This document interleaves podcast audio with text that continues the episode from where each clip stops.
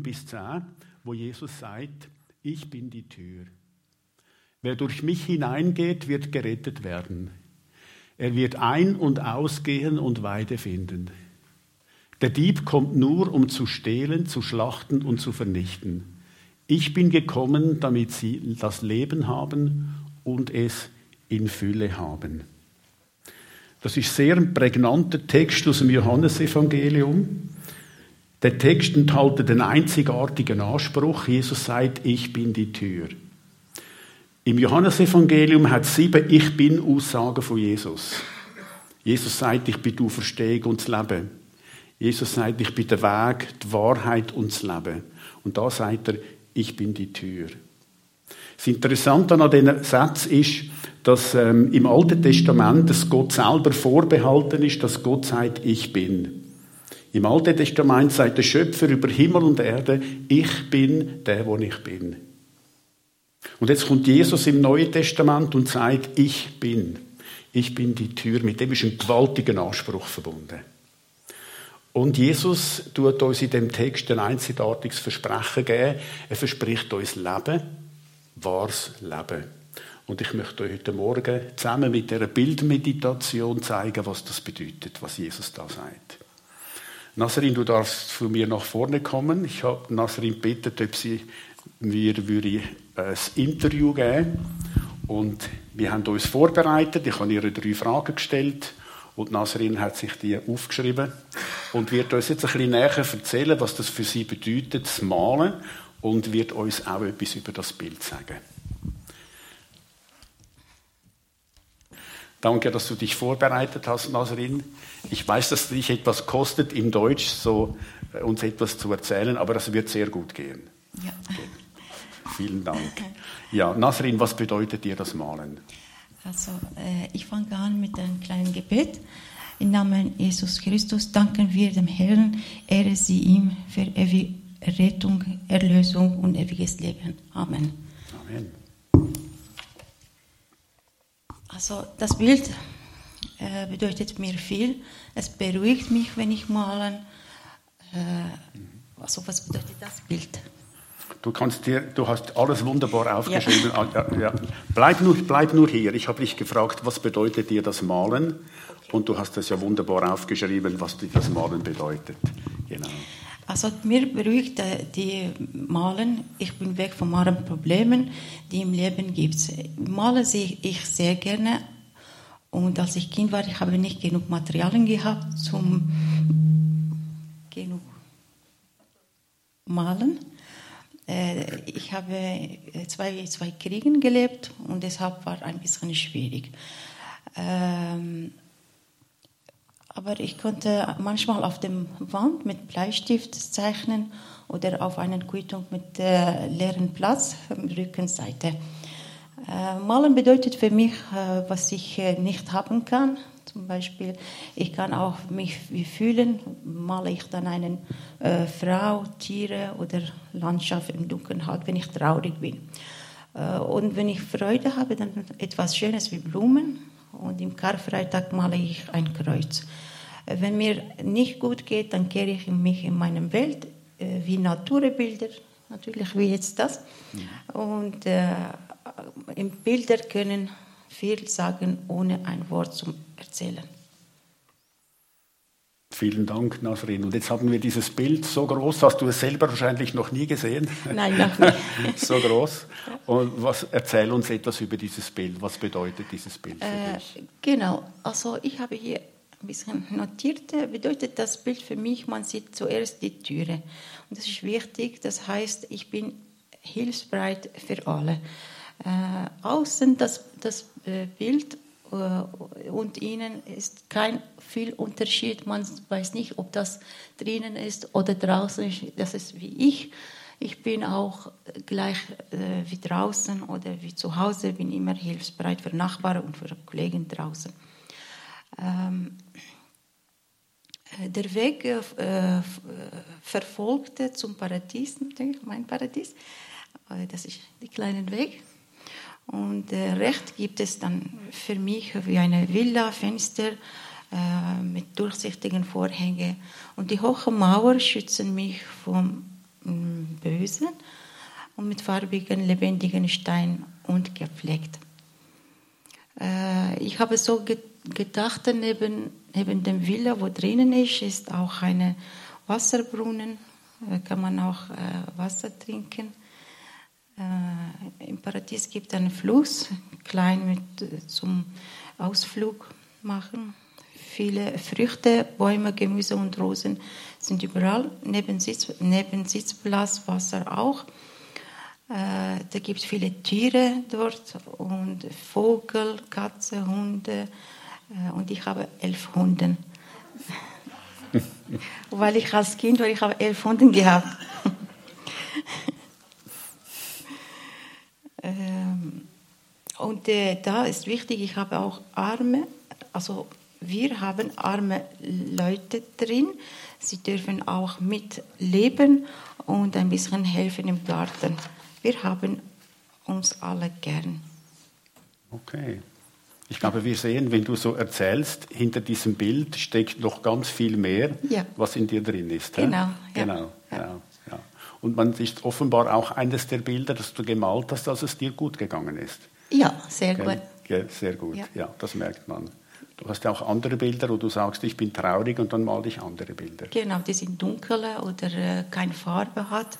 Aber äh, wenn ich so etwas male, da habe ich natürlich auch äh, Kraft von Jesus Christus bekommen und äh, oft habe ich diese Kraft von, von Jesus. Dann schickt mir mehr Farben äh, zum, im Bild anstatt nur dunkelem. Und habe ich das mit der Zeit selber gemerkt. Was bedeutet dir Jesus Nazarin? Die Frage habe ich dir auch noch gestellt. Genau. Und du möchtest auch etwas über deine Taufe sagen. Ja, genau. Also Jesus bedeutet für mich Gott. Äh, und ich habe Jesus äh, mehr kennengelernt im Tischlein, Tischlein deck dich. Dort war ich, äh, habe ich etwas gefragt, ob ich ein Buch zum Lesen bekomme während dem Warten, aber ich wollte nicht mit dem anderen zusammen sein. Der Pastor dort sagte, sie seien in einer Kirche. Er könnte mir nur eine Bibel geben. Ich, ich fing an, drin zu lesen und der Pastor erklärte später die Evangelium, äh, Evangelium und gab mir eine arabische Bibel. Ich beginn drin zu lesen und sah den großen Unterschied zum Koran. Äh, das war in allen Berichten wohl, wohltreu und wunderbar. Immer mehr lernte ich Jesus kennen. So kam in mir der Wunsch auf mich taufen zu lassen. Ich suchte eine Landkirche, die das machen würde und bekam überall eine Absage. Da fiel mir das Pastor vom Tischlein deck dich aber dieser war inzwischen leider nicht dort. Er weist mich äh, auf Benny Scher und so wurde ich im Sommer 2019 an der Dös getauft. Aber Jesus, aber Jesus habe ich ähm, mehr gespürt, äh, wie er immer dabei ist, wenn ich Probleme habe, wie, wie ähm, löst meine Probleme und äh, auch wenn ich Schmerzen habe vom Körper, kann ich beten, äh, Jesus löst das. Ich habe viele Erfahrungen mit Jesus. Es ist unglaublich, wenn man erzählt und äh, wenn man das hört, wirklich glaubt nicht, aber ich habe das selber erlebt. Äh, Jesus kann alles. Jesus ist Gott. Amen. Dankeschön, Nasrin.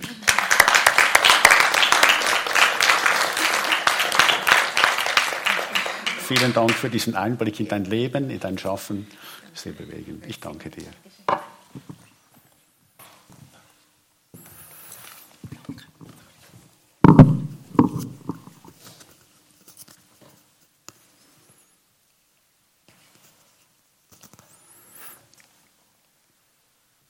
Wenn wir uns den Text nochmal anschauen, wo Jesus sagt, ich bin die Tür. Für uns Christen ist ist es ja so, dass wir der Überzeugung sind, dass Gott durch sein Wort zu uns redet. Jesus ist lebendig. Es sind Menschen, die die Bibel geschrieben haben, aber Gott meldet sich immer wieder zu Wort. Und in dem Vertrauen, wenn wir uns jetzt auch auf den Text einladen, wir haben das Bild vor uns, wir haben den Text, wo Jesus sagt, sind ganz einfache Worte, mit ganz vielen Bildern auch drin, Sprachbilder. Und wir vertrauen darauf, dass Jesus durch das, was er damals geredet hat, heute immer noch zu uns redet. Und ich möchte mit euch den Text genau anschauen. Jesus macht einen Anspruch, er sagt, ich bin die Tür. Und er gibt das Versprechen, wer durch mich hineingeht, wird gerettet werden. Nasrin hat uns erzählt, wie das für sie war. Wie sie durch das Lesen von der Bibel Jesus kennengelernt hat. Und wir merken an dem, was sie gesagt hat, Jesus ist mit ihr unterwegs. Er ist ihrem Alltag da. Er ist der Gegenwärtige. Und das kann sie auch in ihren Bildern zum Ausdruck bringen. Jesus sagt, der wird gerettet werden, du wirst wahres Leben haben. Das ist ein riesengroßes Versprechen, wo Jesus uns macht. Der Anspruch, wo der Text damit anfängt, der ist einzigartig. Jesus sagt, ich bin die Tür. Er sagt nicht, ich bin eine Tür, sondern ich bin die Tür. Und mit dem meint Jesus, ich bin Tür zu Gott. Wer eine Beziehung zu Gott will, soll durch mich durch zu Gott finden. Bei mir ist wahres Leben. Es gibt viele Türen, wo wir durchgehen können. Viele Türen in unserem Leben, die uns wahres Leben versprechen.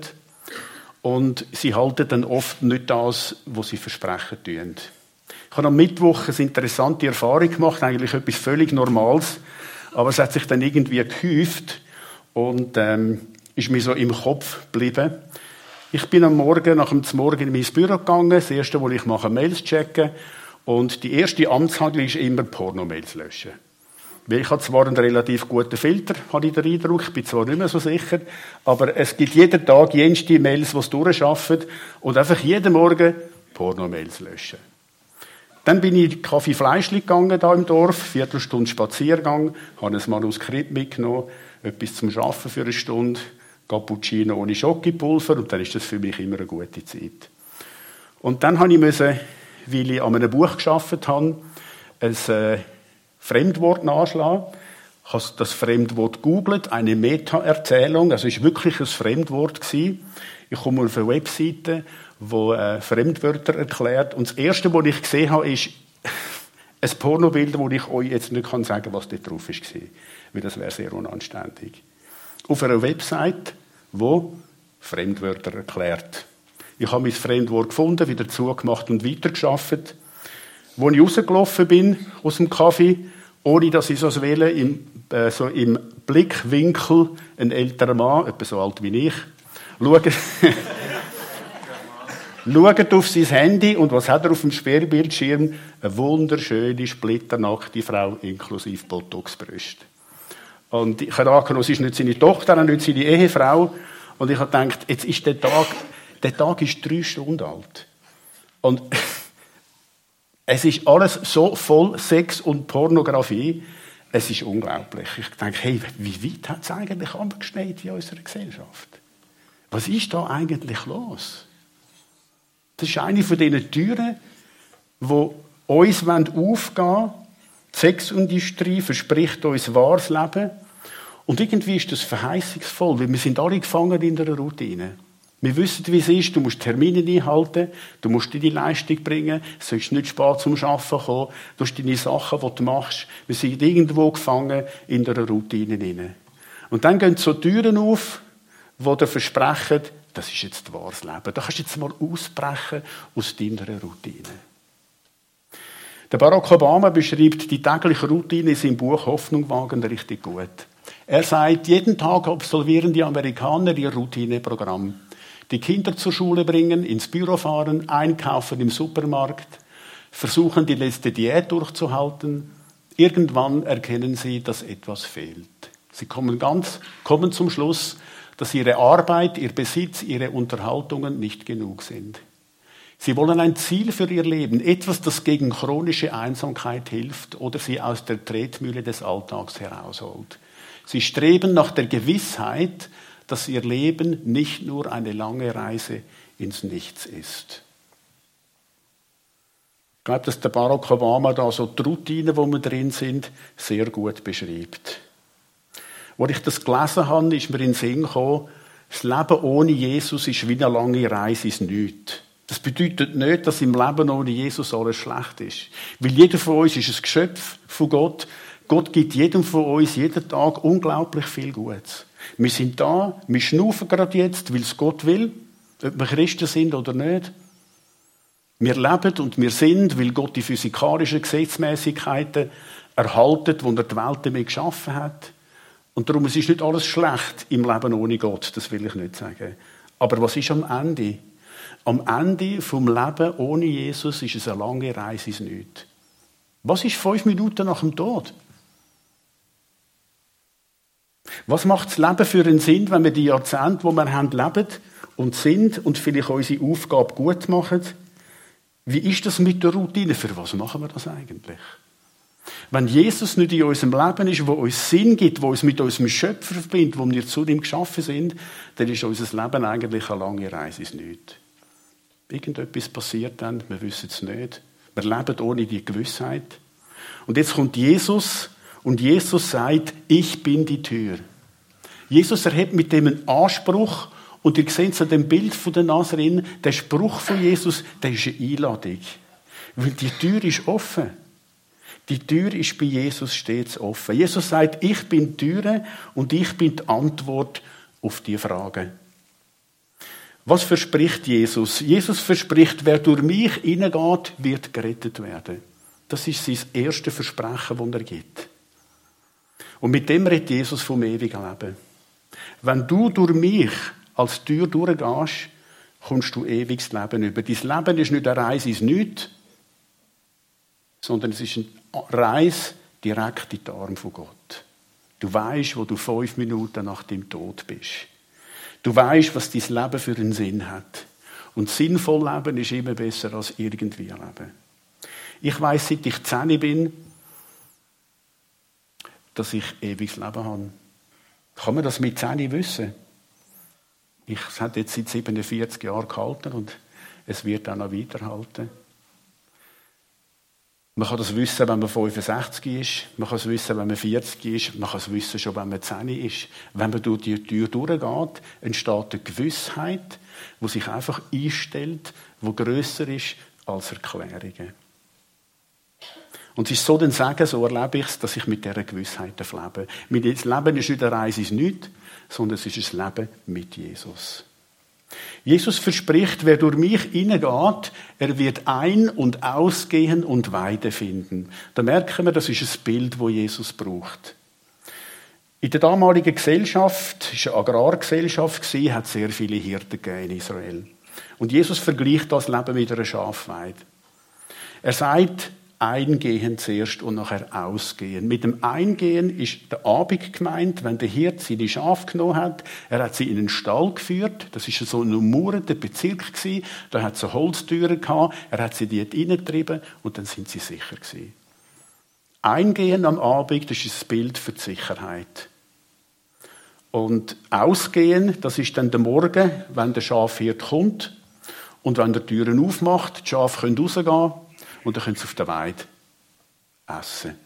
Und wir wissen, dass ein Schaf relativ wenig braucht, um zufrieden zu sein. Es braucht einfach eine saftige Weide. Das langt.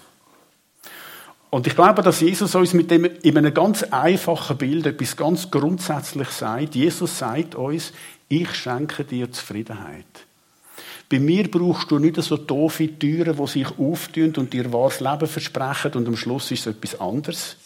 Sondern ich schenke dir eine Zufriedenheit im Alltag. Ich bin mit dir auf deiner Lebensreise. Wenn du mit mir unterwegs bist, ist das nicht eine Reise ins Nichts, sondern er ist in deiner ganzen Routine, wo wir ja nicht können, er ist da. Ich finde das als so segensreich, dass ich nicht den Eindruck muss haben, ich muss jetzt dieses oder jenes erleben, damit irgendwie, dass ich etwas vom Leben habe, sondern ich kann Gott durch Jesus Christus in meinem Alltag, in meiner Routine erfahren, weil ich weiß, er ist da. Er ist da, wenn es nicht gut läuft. Er ist da, wenn es gut läuft. Ich habe jemanden, der mit mir ist. Jesus hat noch mehr als Versprechen parat, aber vorher spricht er eine Warnung aus. Er redet vom Dieb. Der Dieb kommt nur, um zu stehlen, zu schlachten und zu vernichten. Es hat damals Schafdiebe gegeben, so wie es heute E-Bikes-Diebe gibt, weil das kann man zu Geld machen. Und wenn man Schafe können stehlen und verkaufen, hat es immer einen Markt gegeben. Und darum ist es wichtig, dass die Schafhirt die Schafe am Abend ins, ähm, in die Umzäunung, in die steinerne Umzäunung da hat, damit die Schafe sicher sind. Schafe sind gestohlen worden. Und ich glaube, dass Jesus uns mit dem etwas über das Leben sagt. Er zeigt uns, es gibt Diebe in unserem Leben. Es gibt in unserem Leben Diebe, die dir etwas versprechen, die dir etwas nehmen, wo nicht wahres Leben ist. Ich glaube, dass Pornografie so ein Dieb ist. Ein ganz schlimmer Dieb, der unser Leben kaputt macht. Der uns etwas verspricht, das er nicht halten kann. Der so einfach zugänglich ist. Eine Tür, die du schnell aufmachen und wieder zumachen Aber das Problem ist, du bringst sie nachher tatsächlich nicht mehr richtig zu. Es macht unser Leben kaputt, es macht unsere Partnerschaften kaputt, es verunreinigt uns. Abgesehen davon, dass man Teil hat am organisierten Verbrechen, wenn man das Zeug konsumiert.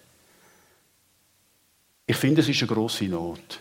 Es ist eine große Not, etwas, das unglaublich verbreitet ist und offenbar gibt es einen riesen Markt dafür. Ich weiß, dass auch Frauen mit dem Probleme haben, aber ich will vor allem zu uns Männern reden. Wir Männer sind anfällig für das und ich bin keine Ausnahme. Und ich möchte euch etwas erzählen, was ich vor 25 Jahren gemacht habe, wo mir geholfen hat, die richtigen Türen aufzumachen und die richtigen Türen zuzumachen. Ich habe vor 25 Jahren den Entschluss gefasst, ich werde nie auf Pornosites surfen.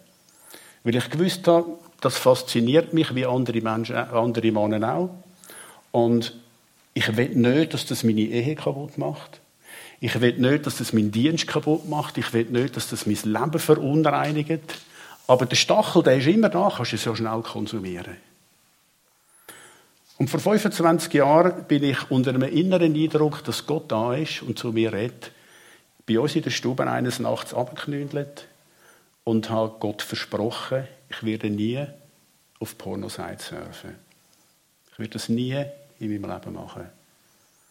Und ich habe Gott nicht nur gesagt, ich möchte das, sondern ich habe gesagt, ich lege ein Gelübde ab von dir. Ich habe in meinem Leben zwei Gelübde abgeleitet. Vor 37 Jahren habe ich der Elisabeth versprochen, dass ich mit ihr durchs Leben gehe und sie die Einzige ist. Und das Gelübde will ich halten. Und vor 25 Jahren habe ich Gott gesagt, ich werde nie auf Pornoseite surfen. Und seitdem bin ich ein freier Mann. Nicht, weil es mich nicht mehr interessieren würde. Ich bin ja nicht einfach ein anderer geworden. Aber der Stachel ist weg. Der Stachel ist weg. Und das ist für mich so ein Segen geworden. So ein Segen geworden, von dem dafür frei zu sein. Und ich kann Gott nur danken, dass ich in dem Leben können, in dem Bereich vom Leben können, gewisse Türen, die zu sein können zumachen. Und wenn wieder mal so Gedanke kommt, könnt ihr schon schnell klicken dann ist die Ehrfurcht vor Gott viel größer als der Stachel, der gesetzt ist. Das ist viel stärker. Weil ich weiß, er ist da. Und ich habe ihm ein Versprechen gegeben. Und das befreit mich. Ich bin unglaublich dankbar. Ich glaube, dass Pornografie einer von diesen Dieben ist, der so viel kaputt macht. Verspricht wahres Leben, kommt genau das Gegenteil raus. Die Religion kann auch so ein Dieb sein. Es ist interessant, der Text, den wir hier anschauen, ist, hat eine Vorgeschichte. Äh, Johannes 9 wird die Geschichte von einem blinden Mann erzählt. Und der blinde Mann, der sitzt da und bettelt. Dann läuft Jesus mit den Jüngern vorbei. Und die Jünger fragen, hat der Mann gesündigt oder seine Eltern, dass er blind geboren ist? Da merken wir schon, steckt eine ganze Theologie dahinter.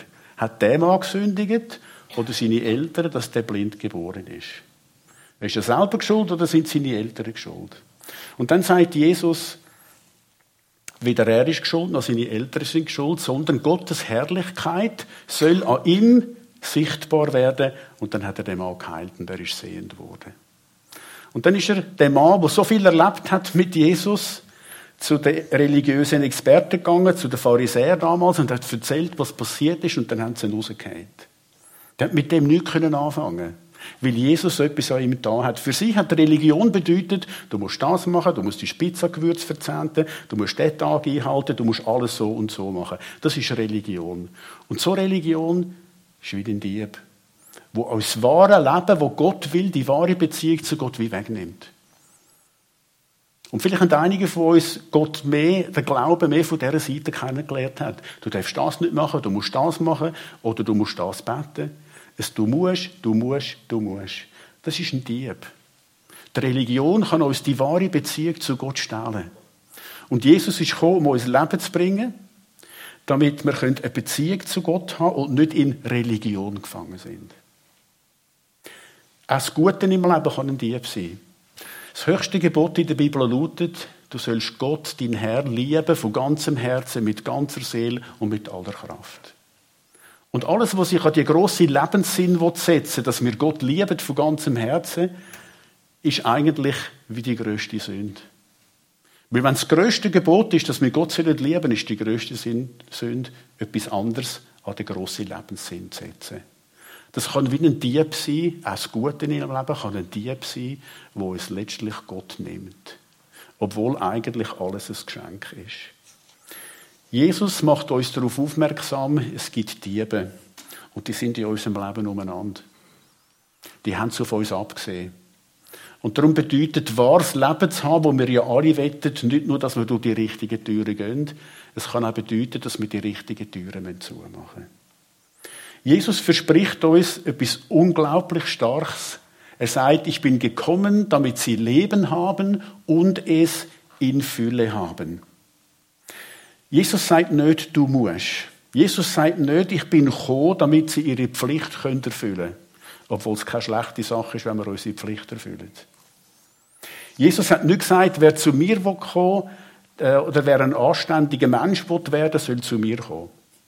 Jesus hat an einem anderen Ort gesagt, wer Durst hat, soll zu mir kommen. Jesus sagt, wenn du Fülle willst, dann musst du zu mir kommen, weil ich die Fülle für dich habe. Jesus führt uns nicht in Religion, sondern in eine Beziehung. Fülle bedeutet nicht, ich habe alles, was ich brauche. Äh, oder ich habe alles, was ich möchte, vielleicht besser gesagt. Das nicht. Wir möchten ja ganz viel. Wenn Jesus sagt, du wirst die Fülle haben vom Leben, es bedeutet nicht, dass du immer guten Sex hast. Es bedeutet nicht, dass immer alles so rauskommt, wie wir es gerade möchten. Aber es bedeutet, dass unser Leben nicht eine Reise ins Nichts ist, sondern dass wir ewiges Leben haben. Und es bedeutet, dass die Gegenwart von ihm in unserem Leben spürbar ist. In der Höhe, in der Tiefe. Die Gegenwart von Gott ist das Kostbarste, was es überhaupt gibt und was uns niemand nehmen kann, wenn wir durch die Tür gegangen sind. Wie gibt es das Leben in Fülle? Ich glaube, es ist ein Prozess. Unser Leben ist eine Reise. Aber auf einer Reise gibt es immer so Wegkreuzungen. Es gibt so markante Punkte. Und ich möchte damit schließen, dass ich sage, es ist möglich, dass einige von uns eine Tür auftun und durch eine Tür durchgehen und andere müssen vielleicht gewisse Türen schließen. Jesus sagt, wer durch mich hineingeht, wird gerettet werden. Und ich frage dich heute Morgen, was hindert dich daran, durch die Tür durchzugehen, wenn du noch nicht gegangen bist? Was hindert dich daran, durch die Tür Jesus zu gehen und zu sagen, Jesus, ich glaube dir, ich möchte mit dir auf der Lebensreise sein, weil ich weiß, dass du da bist und ich möchte ewig leben. Was hindert dich? Vielleicht kennst du die Tür, bist schon oft mal davor gestanden und entscheidend ist, dass wir es machen. Er ist da. Wir sehen es auf dem Bild, die Tür ist offen. Die Tür bei Jesus ist immer offen, auch 2000 Jahre später noch. Und wenn er dich heute ruft, dann gang durch die Tür. Du kannst das im Gebet Jesus sagen. Und wenn du nicht weißt, wie, dann gibst du mir mal das Telefon, wir trinken einen Kaffee zusammen bei mir daheim. Und dann erkläre ich dir gerne, wie man das machen kann. Und vielleicht sind für andere von uns dran, dass gewisse Türen zugehen. Wenn Gott dich heute angesprochen hat und du weißt, da gibt es eine Tür, die ich zumachen muss, dann mach sie zu. Jesus ist ganz ernst. Er sagt, der Dieb kommt, um zu stehlen, zu schlachten und zu vernichten. Und es gibt Sachen, die sind attraktiv, die klingen attraktiv, aber die wollen uns vernichten. Sie stehlen uns das wahre Leben. Der Dieb wird immer anklopfen. Bei mir klopft er jeden Morgen an. Mails löschen. Und dann fängt der Tag an. Ja, ausser ich finde mal so einen guten Provider, wo mir alle rausfiltert. Ich möchte euch Mut machen, die richtigen Türen aufzumachen, die richtigen Türen zuzumachen. Wir dürfen das Lied miteinander singen. Ich darf die Band führen bitten. Und ich möchte euch Mut machen, das Leben zu sehen als eine Reise. Als eine Reise, wo Gott uns einlädt durch seinen Sohn Jesus Christus und sagt, ich bin die Türe. Und wenn wir durch die Türen durchgehen, ist er in unserem Leben. Und das ist das Kostbarste, was wir haben. Gottes Gegenwart in unserem Leben, wo uns nie verlässt. Ich bin unglaublich dankbar, dass ich mit dem leben. Und wenn ihr darauf jetzt möchtet eine Antwort geben, haben wir jetzt ein Lied für euch parat, was um die Nähe zu Gott geht, um die Sehnsucht nach ihm. Und dann lade ich euch ein, wenn ihr möchtet, eine Antwort geben, aufzustehen und mit uns das Lied singen.